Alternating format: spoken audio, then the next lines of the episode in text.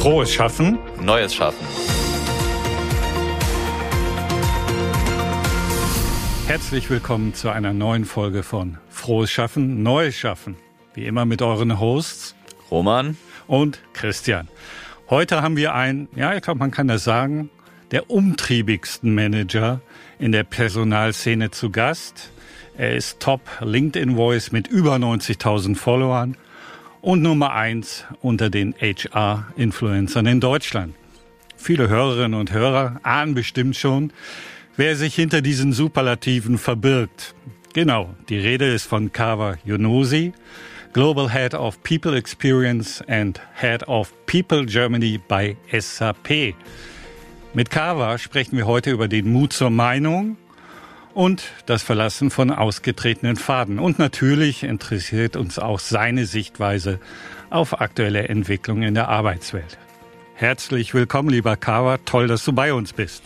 Vielen herzlichen Dank für die warmen Worte. Ich sage nur Hashtag No Pressure.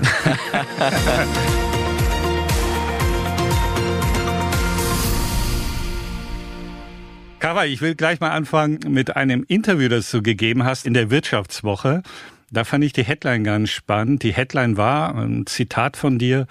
Ich hatte im Leben mehr Glück als Verstand. Das hat uns so ein bisschen überrascht, weil du bist eigentlich doch so das beste Beispiel dafür, was man erreichen kann, wenn man sein Leben selbst in die Hand nimmt. Du bist, glaube ich, mit 14 aus Afghanistan geflüchtet und heute bist du Personalchef in einem DAX 30 Konzern. Da gehört auch viel Planung und Zuversicht dazu und weniger Glück, oder? Das würde man meinen. Was natürlich dazu gehört, ist, dass man immer bereit ist, Leistung zu erbringen, immer zu lernen und äh, versuchen, die Gelegenheiten beim Schöpfer zu packen. Aber was man nicht machen kann, das habe ich auch nicht gemacht und das weiß ich auch unabhängig von meinem Lebenslauf, es ist eine Illusion zu denken, ich will das und jenes werden und dafür muss ich ABC machen, dann erreiche ich auch das Ziel so funktioniert das Leben nicht. Also man muss natürlich vorbereitet sein, tüchtig sein, Glück ist bei den Tüchtigen, wie man sagt. Aber es ist so 50 Prozent von dem, was dann am Ende passiert ist. Es hängt dann vom Zufall, Schicksal, je nachdem, woran man es glaubt, ab. Also, dass man am richtigen Zeitpunkt auch am richtigen Ort ist. Und das wollte ich zum Ausdruck bringen, weil in der Regel Menschen neigen dazu, rückblickend alles, was passiert ist, so zu beschreiben, als wäre es alles kohärent, eins nach dem anderen passiert das Leben ist es nicht so. Und das soll auch gleichzeitig eine Ermutigung für all diejenigen sein, die noch auf dem Weg sind, die nicht das Gefühl haben müssen, wenn es bei denen jetzt nicht geklappt hat, dass es wirklich an denen als Person liegt, sondern dass es ähm, bestimmte Sachen, dafür braucht es auch andere Faktoren, auf die man keinen Einfluss hat. Diese Geschichte, die bei DSDS und allen anderen Sachen Menschen eingetrichtert werden, du musst nur wollen, Emotion zeigen, alles andere passiert, du willst Superstar werden. So ist das Leben Leider oder erfreulicherweise nicht. Aber das Wollen ist vielleicht auch ein großes Thema bei dir. Ich habe das mit Spannung gelesen, dass du nach dem Abi hier in Deutschland ja eigentlich so einen frühen Hang zum Unternehmertum hattest. Du hast dir hier bei uns in Bonn ein Kiosk eröffnet und irgendwann hast du dich dann entschieden, glaube ich, Arbeitsrecht zu studieren. Ne? Der Weg des kleinen Unternehmens äh, war dann doch nicht der richtige oder was ist da passiert? Das mit dem Unternehmertum oder mit meinem Startup, mit meinen Kiosken, das war weniger, dass ich Angst vor Unternehmertum hatte, sondern eher aus einer wirtschaftlichen Not. Nach dem Abitur sind die Unterstützung von Jugendamt etc. weggefallen, so dass ich dann gucken musste, was ich mache. Ich hätte eine Ausbildung anfangen können. Für Studium hätte ich BAföG gebraucht, aber ich war nicht BAföG berechtigt aufgrund damaligen rechtlichen Regelungen. Und das mit dem Kioskgründung, beziehungsweise ich habe in St. Augustin damit erstmal angefangen. St. Augustin um die Ecke bei Hummer Einkaufsmarkt. Ich weiß nicht, ob es immer noch ja, gibt. Gibt es denn den Kiosk noch, heißt. die Frage? nee, ein Kiosk war es nicht. Das war erstmal ein normaler Laden. Das war so. ein Second-Hand-Laden und da wollte Nachmittag suchen und dann am Sonntagnachmittag habe ich gesagt, okay, dann vielleicht könnte ich hier in Zeitschriften Lotto-Laden aufmachen, weil Dönerladen dürfte ich nicht aufmachen. Und dann später, dann als ich das verkauft habe und einen Geschmack daran gefunden habe, habe ich in Bund Dransdorf einen Kiosk dann gekauft. Dransdorfer Kiosk, ich glaube, den gibt's immer noch. Jedenfalls letztes Jahr, als ich vorbeigefahren bin, ist das Bütchen immer noch da. Ah, cool. Da wird immer noch, glaube ich, Fahrkarten verkauft. Das ist immer noch da. Ja, also eher aus dieser Perspektive und dann, als meine Frau dann parallel angefangen hat zu studieren in Bonn, und auch bei T-Mobile angefangen zu arbeiten, ich glaube 1998, 99, egal, ich habe die Jahre vergessen, habe ich dann das Kiosk mit Transfervermögen verkauft und dann in Bonn mich für Jura eingeschrieben, oder beziehungsweise hatte meine Frau eingeschrieben, habe ich dann angefangen zu studieren. Ja, aus dem Arbeitsrecht bin ich gekommen, dank auch Telekom, Frau Klasen, äh, Vivento, da habe ich äh, meine ah. Wahlstation gemacht bei, bei der Wirtschaftsrechtsabteilung und dann während der Wahlstation habe ich Frau Klasen kennengelernt und Arbeitsrecht Vivento, ihr könnt euch daran erinnern, war eine sehr arbeitsrechtsintensive yeah. Angelegenheit und da habe ich ja ein bisschen ausgeholfen. Darüber so müssen wir wahrscheinlich mal einen eigenen Podcast machen, weil es ist ein sehr intensives, spannendes Thema. Nochmal ganz kurz, das ist ja spannend. Heute verkaufen die Leute Startups, du hast einen Kiosk verkauft. Nochmal ein bisschen in deine Jugend. Du bist mit 14 Jahren, ich glaube, dein Vater hat dich in ein Flugzeug gesetzt und warst auf einmal in Deutschland. Wie war das? Du bist völlig fremd in dieses Land gekommen. Hast du in deinem Leben als junger Mensch, bist du da offen aufgenommen worden? Wie war das? Oder musstest du da mit Ablehnung kämpfen? Ich meine, wir haben ja aktuell wieder das Thema. Wir haben viele Migranten, die zu uns kommen und du sprichst aus erster Hand. Ja, 1990 hatten wir schon mal so eine Situation. Ich weiß nicht, ob damals das Wort Flüchtlingskrise gab, aber auf jeden Fall Asylkrise gab es. Ihr erinnert euch mit dem Thema Solingen und Asylkompromiss. Die erste Verschärfung von Grundgesetz hat da stattgefunden. Also in dieser heißen Phase bin ich auch nach Deutschland gekommen. Ich bin gut aufgenommen worden, bin direkt in Kinderheim gekommen, hier als ich in Frankfurt war und dann zur Schule Deutsch gelernt.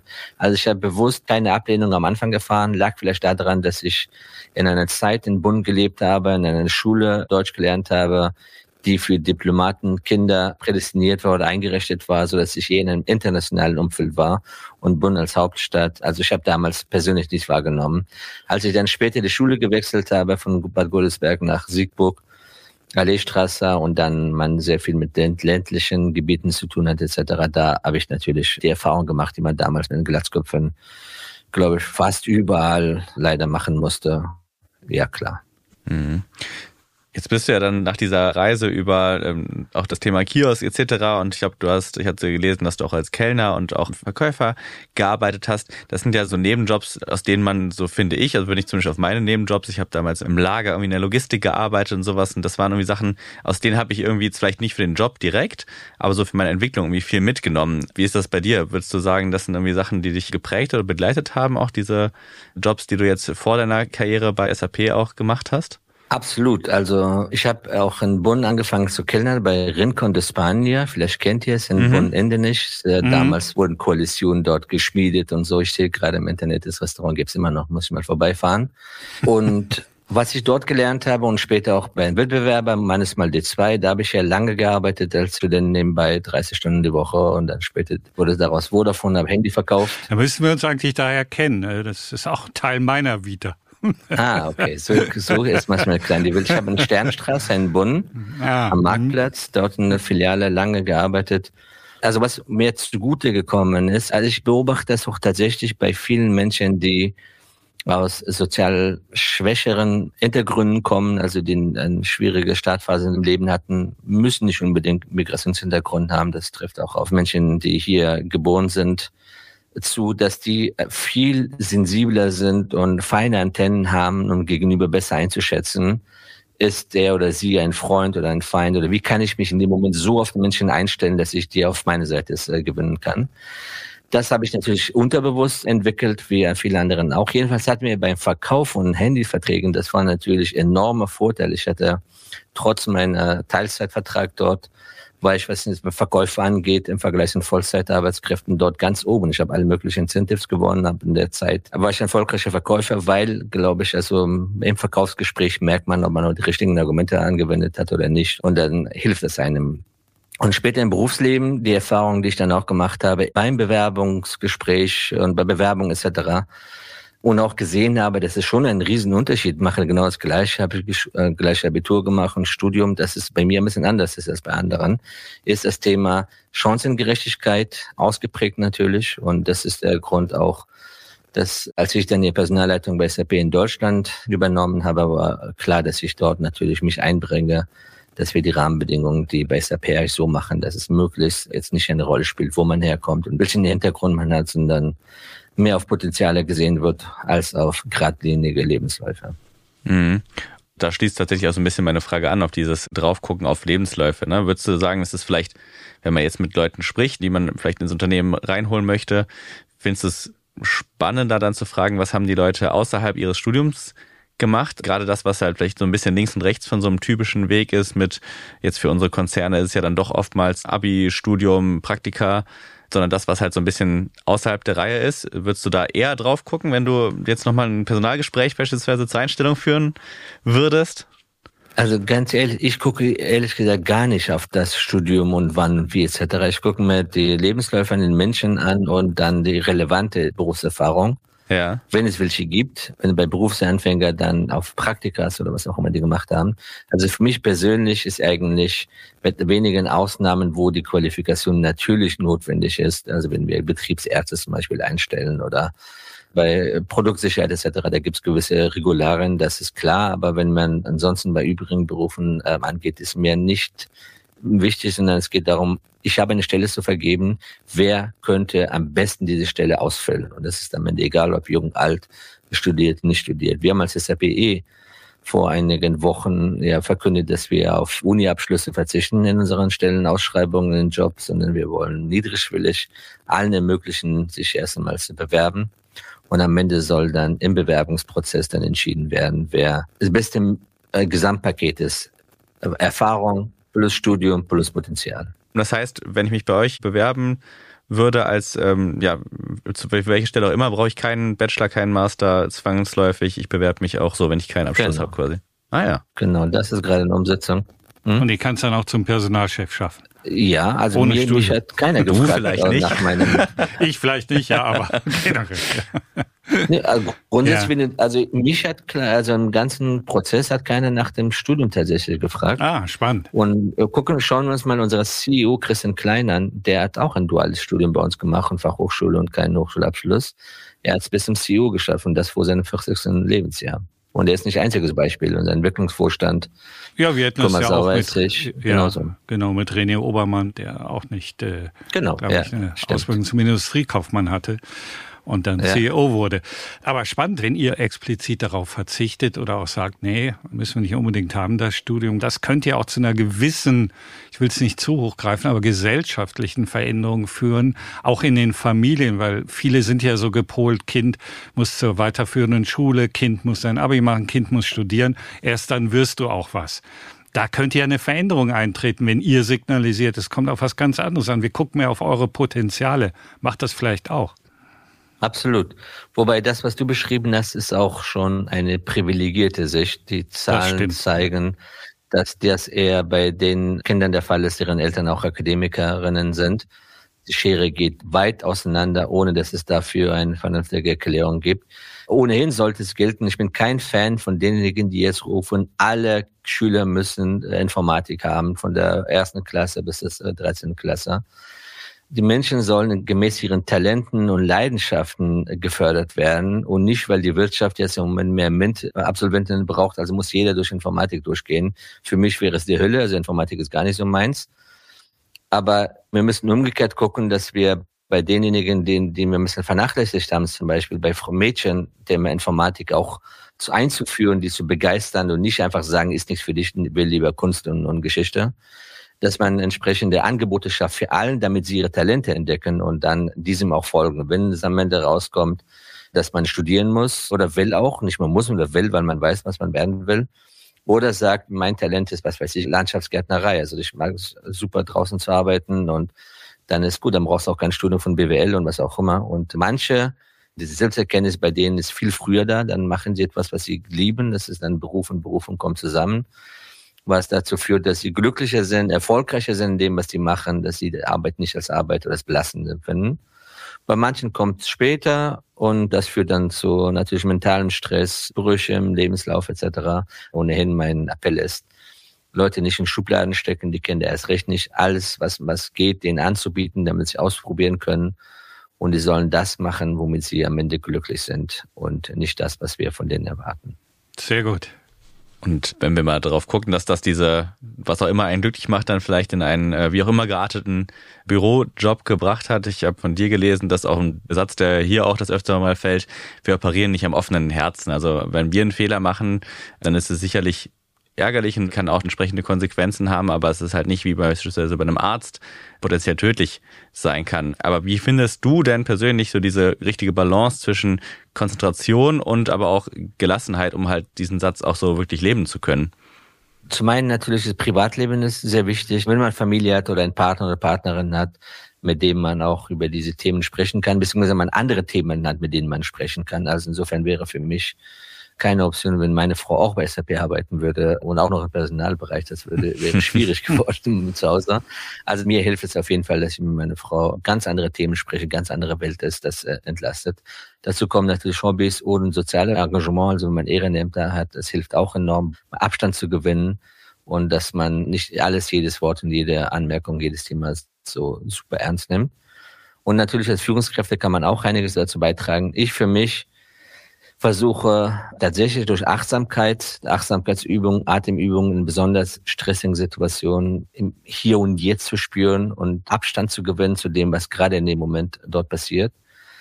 Und dann aber gleichzeitig zu helfen bei allen anderen, bei denen man sieht, dass die hochroten Köpfe durch die Gegend laufen, für ein wichtiges Projekt zu sagen, ja, aber morgen ist auch ein Tag. Es ist wichtig, aber am Ende müsst du darauf achten, dass du das auch mental gesund überstehst. Vielleicht gerade mal ein anderes Thema. Du nimmst ja in deinen Posts auf LinkedIn zu vielen Themen Stellung, hast da eine klare Meinung. Ich würde gerne mal auf das Thema kommen und da deine Sicht der Dinge erfahren. Ein Thema, das derzeit ziemlich polarisiert, nicht nur in meiner Wahrnehmung, das ist die Gender-Debatte. Böse Zungen sprechen ja vielleicht sogar vom Gender-Wahn.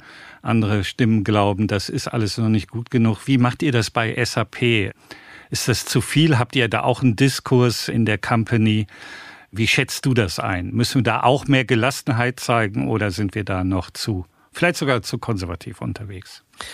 In Sachen Gender Diversity, ich glaube, man sollte aufhören, darüber zu reden, sondern einfach zu machen, was man meint, gut, das ja. Unternehmen das Richtige wäre weil da kommt man schneller voran. Also wir haben das Thema intern jetzt nicht unbedingt. Als ich 2015, 16 den Bereich der Diversity in Deutschland äh, mit aufgebaut habe, habe ich von Anfang an, war mir wichtig, dass das Thema erstens nicht als ein Kommerzialisierungsgedanke verstanden wird. Wir machen, um dann mehr Gewinn und mehr Umsatz zu machen. Was by the way, ich weiß, ich enttäusche den einen anderen, dafür gibt es null wissenschaftliche empirische Belege, dass Diversity per se ein Euro mehr Gewinn macht oder verursacht. Genau im Gegenteil kann sogar passieren.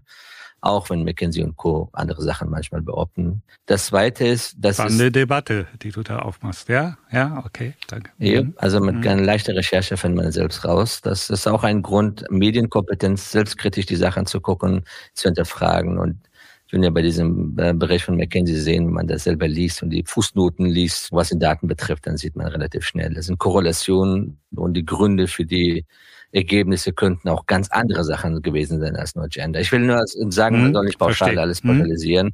Das funktioniert nicht. Also das war mir wichtig, dass das nicht der Hintergrund steht. Und zweitens, dass es nicht darum geht, dass wir Jobs nur wegen des Geschlechts anderen Menschen geben, nur weil es eine Frau ist, bekommt eine Führungsposition.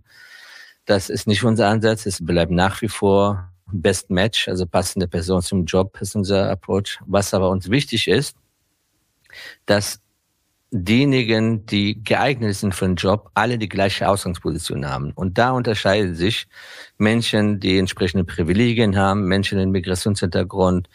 Auch Thema Gender spielt natürlich eine Rolle, Thema Behinderung spielt eine Rolle. Also wenn man diese Perspektive nimmt, was ich als Lottery of Life bezeichne, also je nachdem, wo man geboren wurde und wie man aufgewachsen ist, hat man ganz andere Startpositionen im Leben als andere, dass man das im Fokus nimmt, weil fürs Unternehmen aus unternehmerischer Sicht macht die ganze Diversity Management wirtschaftlich nur unter einer Bedingung auch wissenschaftlich Sinn, nämlich dass Diversity Management das Unternehmen oder die Führung in die Lage versetzt, für den jeweiligen Job, für das jeweilige Team das Perfect Match einzustellen und nicht irgendwie voreingenommen zu sein, immer diejenigen einzustellen, die man kennt oder die blond sind genauso wie mhm. ich oder in meinem Fall eben nicht, dass man hier das nicht ein richtige Talent in dem Teamkontext und Aufgabenkontext findet. Das ist der wirtschaftliche Gedanke. Aber für mich geht es viel mehr um Thema Fairness, Chancengerechtigkeit, Thema Potenzial, dass niemand aufgrund von irgendwelchen Merkmalen, für die er oder sie gar nichts kann,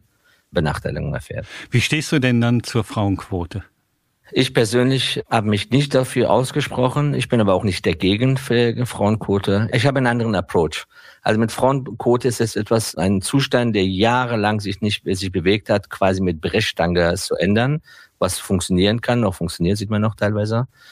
Ich würde sagen, solange es Chancen gibt, dass man an Ursachen rangeht, nämlich wenn wir im Unternehmenskontext bleiben, an das Thema Kultur rangeht, dass das Thema Vielfalt oder nicht das Leben von nicht vielfältigen Arbeitsweise schon für Menschen ein Karriere limitierendes Faktor ist, dass man weiß, okay, ich kann jetzt nicht nur meinen Buddies und Freunde und alle einstellen und immer noch Karriere im Unternehmen machen, dass das nicht funktionieren wird.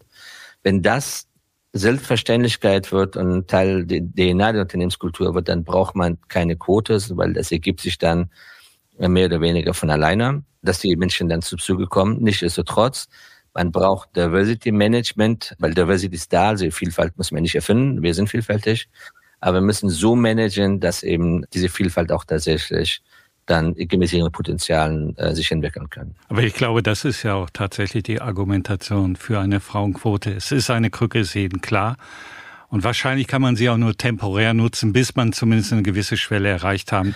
Wobei man muss sagen, bei Thema Frauenführungsposition bin ich ja nach so vielen Jahren mittlerweile wir machen viele Sachen nicht mehr. Ich habe ja vieles ausprobiert von äh, Female Empowering Abende, wo man sich getroffen hat und Sechsen getrunken hat und sich gegenseitig bestärkt, bis alles andere. Aber am Ende des Tages, was ändert Status Quo? Also was ändert von heute auf morgen, von einem Monat in den anderen die Situation? Nur das gilt und nicht die ganze Marketingmaßnahme. Und deswegen, mein Ansatz ist, wenn du mehr Frauenführungspositionen haben willst, dann mach das. Ich meine, mhm. leichter befördern geht's nicht.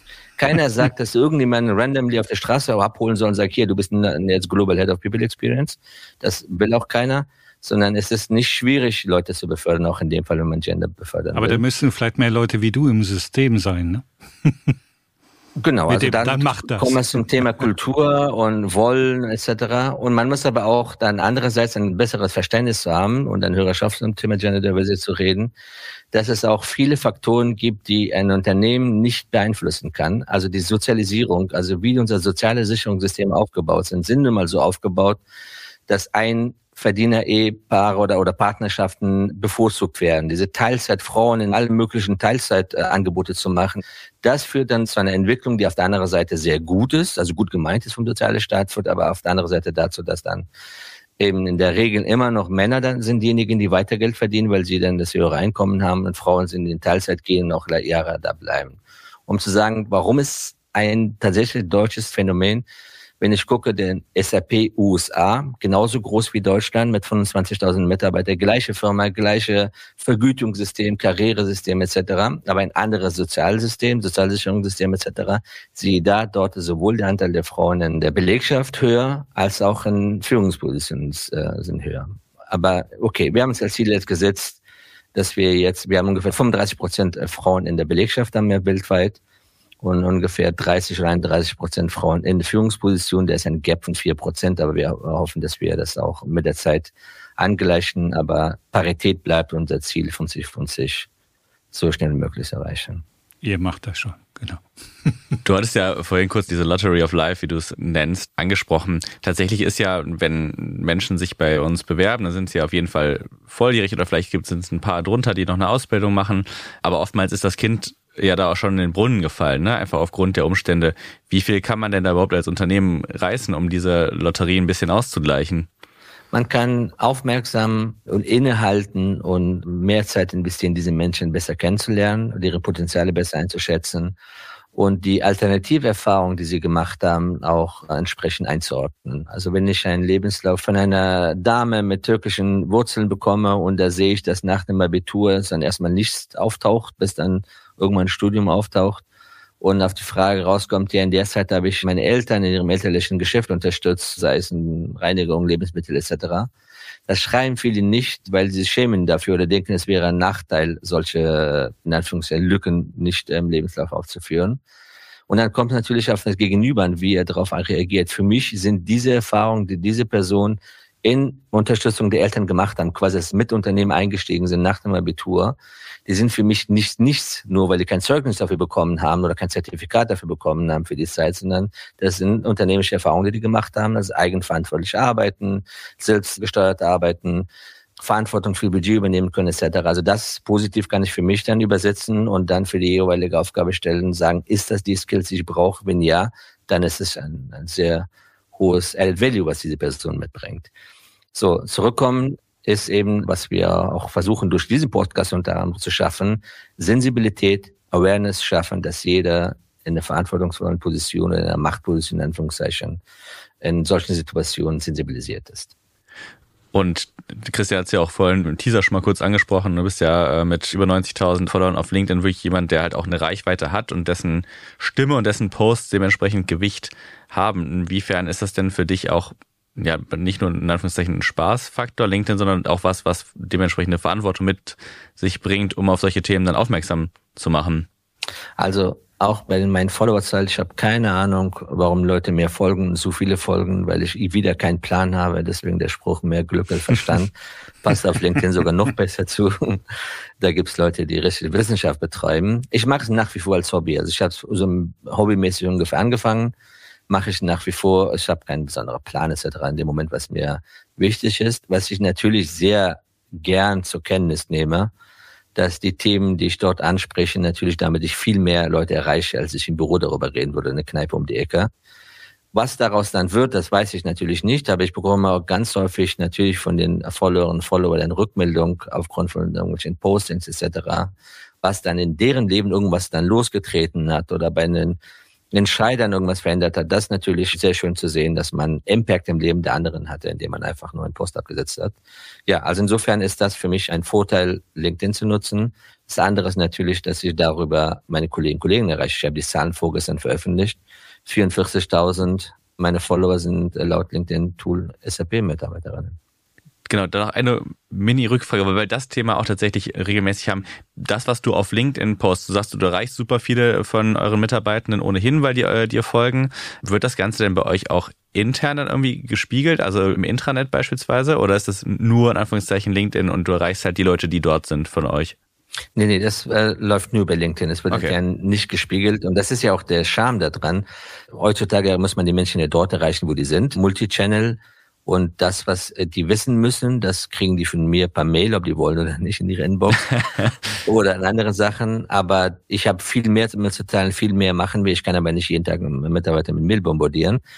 Aber dann ist es für LinkedIn eine sehr gute Alternative, wo die Leute dann entweder mehr folgen und nicht folgen und dadurch man relevant bleibt auch. Und Leute per Zwang quasi, das zu bringen, meinen LinkedIn-Post zu lesen, das wäre nicht zielführend, auch nicht in meinem Sinne. Wobei ich glaube, da ist weniger Glück dabei bei dir, äh, wenn man deinen LinkedIn-Auftritt äh, sieht, weil du, du hast gute Themen und habe ich jetzt gerade erst gesehen, du hast auch teilweise sehr, sehr gute Bilder, sehr originelle Bilder. Ich spreche jetzt, äh, jeder, der dir noch nicht folgt auf LinkedIn, bitte mal nachschauen zum Thema Blutspendeverbot aufgehoben für Homosexuelle. Sieht man dich im Arztkostüm mit zwei Blutspendebeuteln. Allein die Visualisierung ist schon sehr gelungen. Glückwunsch dazu. Sehr gut gemacht. Aber wir reden ja mal viel auch über Talentmagneten. Das wird doch schon ein Punkt sein, deine LinkedIn-Performance. Äh, wie gesagt, über 90.000 Follower. Das zahlt doch schon auf das Thema Employer Branding bei SAP ein, oder? Ja, das ist klar. Ja, genau. Also, wenn ich äh, von Recruiterinnen und Recruitern zurückgespiegelt bekomme, in wie vielen Fällen die Bewerbungsgesprächen Verweis auf meinen Auftritt in LinkedIn ja. machen, warum sie bei SAP sich beworben haben. Das ist eindeutig. Und das ist auch der Business Case in Anführungszeichen für mich und macht auch dann für mich relevant, diesen äh, Kanal zu bespielen. Plus die Bewerbung, die ich dann auch natürlich über LinkedIn selbst bekomme. Aber nach wie vor ist es immer noch eine Mixgeschichte. Also es ist nicht die typische Corporate Influencer Geschichte, wo ich von SAP quasi Content bekomme und Spiegel und sowas. Das findet nicht statt. Es ist immer noch Mix zwischen privat und, und dienstlich. Bei mir kann ich nicht wirklich privat da sein, dann würde ich auch ganz andere, auch politische Themen thematisieren, geht natürlich nicht. Es ist so viel SAP gebrandet. Aber es ist so ein Mix. Es ist also nicht gesteuert von Marketing oder Communications-Kollegen. Das heißt, du würdest auch zwangsläufig deinen Mitarbeitern nicht empfehlen, positioniert euch auf LinkedIn, da müsst ihr visibel sein. Du würdest eher sagen, ja. jeder wie er mag. Genau. Und das funktioniert auch sehr gut. Wir sind sehr großzügig, was den angeht. Die Kolleginnen und Kollegen machen das sehr gut von sich aus. Inhalte steuern die da darum. Die Ängste, die manche Unternehmen haben, ob eine Mitarbeiter zu viel Freiheit geben sollte oder nicht. Bei mir ist nichts davon, dass ich realisiert. Also ich kann mich nicht daran erinnern, dass ich in den letzten Jahren irgendeine Abmahnung oder gar eine Kündigung mm, aussprechen mm, müsste, weil jemand gut, ja. ich wüsste, wer sich auf LinkedIn und Social Media Sind wir auch wieder beim Thema genau. Vertrauen am Ende. Ne? Genau, genau. Vertrauen. Ja. Der Roman zeigt mir schon nebenbei so ein wenig die Uhr. Wir nähern uns unserem äh, zeitlichen Ende. Eine Frage hätte ich dennoch, wenn ich darf, noch eine aktuelle Entwicklung interessiert mich brennt. Wie stehst du zu diesem Thema? Gerade wird es ja hoch und runter diskutiert, das Thema Vier-Tage-Woche, andere Arbeitszeitmodelle. Ist das ein Thema, das du für nachdenkenswert hältst oder sagst du, da ist viel Hype um nichts? Wie schätzt du das ein? Also grundsätzlich bei den Wissensmitarbeitenden muss man die Frage stellen, wo ist die Kopplung zwischen Arbeitszeit und Arbeitsergebnis und Produktivität? Die Acht-Stunden-Woche kennt man ja geschichtlich, hat einen Hintergrund gehabt. Es wird einfach fortgesetzt, weil es schon immer so war. Aber es ist in der Tat die Frage, wer heutzutage in unseren Berufen, also bei, abgesehen von denjenigen, die in Fließband oder woanders arbeiten, in Akkord oder so, wo ist die Relation? Natürlich verbringen wir Zeit, wir sind alle busy, wir sind zum Teil am Überstunden machen wir etc. Aber ist es wirklich relevant? Und wenn man danach fragt, dann muss man sagen, es eigentlich spielt keine Rolle. Also, ob du eine gute Idee hast für eine kreative Aufgabe oder für ein Programm oder was auch immer, das kann dir beim Spaziergang einfallen in fünf Minuten. Manchmal struggelt man deine Woche, kommt man nicht auf das Ergebnis. Also das stünde für mich im Vordergrund, also Ziele, Arbeitsergebnisse, Produktivität als nur die Arbeitszeit. Und das ist auch vielleicht der Grund, weil wir keine Arbeitszeiterfassung bei SAP haben, schon seit Gründung nicht, ist Vertrauensarbeitszeit im wahrsten Sinn des Wortes. Aber habt ihr dann jetzt auch ein Thema mit dem Urteil des Europäischen ja, Gerichtshofs? Genau. Deswegen sind wir gespannt, was dabei kommt. Wir geben unser Bestes, dass es auch eine Möglichkeit gibt, dass man betriebsintern, also mit Sozialpartnern eine eigene Lösung findet, so dass man auch die eigene Kultur und die eigene Vertrauenskultur so gut wie es möglich erhalten während in anderen Betrieben, Branchen, wo es notwendig ist, weil es Missbrauch betrieben wurde seitens Arbeitgebenden, dann, dass man entsprechend gegensteuert. Und daher zurück zum Vier-Tage-Woche zu kommen, ja, also es ist teilweise ein Hype. Es werden auch Studien gezeigt, wo es sehr gut funktioniert hat, sei es bei einzelnen Unternehmen, sei es bei Ländern. Nur interessant ist, dass wenn die so erfolgreich waren, aber keiner dieser Pilotbereiche das fortgeführt hat. Und das macht mich ein bisschen stützig. Denn wenn ich tatsächlich betriebswirtschaftlich erfolgreich war, dann wäre doch naheliegend zu sagen, ich höre nicht auf, ich werde es fortsetzen, weil es so erfolgreich war. Aber in UK, glaube ich, haben von 64 Unternehmen, ich habe nicht die genaue Zahl gesagt, dass 57 es beibehalten wollen, weil sie tatsächlich die Vorteile gesehen haben. Ja. Jetzt muss man gucken, nochmal deine Studienergebnisse, welche Unternehmen waren das, die daran teilgenommen vorsitzen. Dann sieht man, es bröselt wieder auf, dann bleibt nicht viel übrig. Denn wenn es so wäre, dann wäre doch UK oder ein anderes Land blöd, das nicht fortzusetzen, wenn es so hohe Produktivitätssteigerung und Gesundheitsverbesserung äh, beigetragen hat. Übrigens, vor paar Jahren, zwei, drei Jahren, gab es ein amerikanisches Unternehmen, das in Japan das eingeführt hatte. Und mhm. auch in Schlagzeile vier Tage Woche 20 Prozent mehr Produktivitätszuwachs. Und alle haben Medien das Copy and Paste gemacht. Und dann, wenn man genauer guckt, okay, das war nur ein Monat in einem Unternehmen und äh, auch keine Vergleichsgruppe etc. Also es ist gut für Hype, für Social Media und Clickbaiting, aber in manchen Bereichen macht es vielleicht Sinn. Aber hier gilt wie immer, was tut meinem Unternehmen, meine Abteilung, mein Bereich am besten. Das gilt dafür genauso wie Arbeitsweise. Nicht überall ist Agile cool, Dort, wo es erforderlich, machen wir auf Agile. Dort, wo es nicht funktioniert oder es nicht erforderlich ist und nicht die Antwort auf die Herausforderung ist, dann lässt man es so. Wunderbar. Wir sind am Ende dieses Podcasts. Ich nehme mit, so als Quintessenz aus diesem Gespräch, gar nicht so viel in Regularien denken, Studien hinterfragen, nicht jedem Hype hinterherlaufen, erstmal den eigenen Menschenverstand einschalten und viel mehr machen. Spannendes Gespräch viele spannende Insights. Roman, Genau. Und äh, Volume 2 könnten wir dann aufnehmen hier bei einer kleinen äh, Bonn-Tour quasi. Gehen wir zum Spanier und zum Kiosk und treffen uns danach hier im Podcaststudio noch. Also für alle Bonn-Fans ist dieser Podcast jetzt ein unbedingtes Must mit Lokalkolorit und spannenden Plätzen. Nicht Lost Places, sondern spannende Plätze. Herzlichen Dank, Kava. Ja, das war ein tolles Dank. Gespräch. Vielen Dank, dass du bei uns warst und das so mit uns geteilt hast. Dankeschön, hat mir sehr viel Spaß gemacht. Dankeschön. Alles klar. Gute Zeit. Bis dahin. Ciao. Tschüss.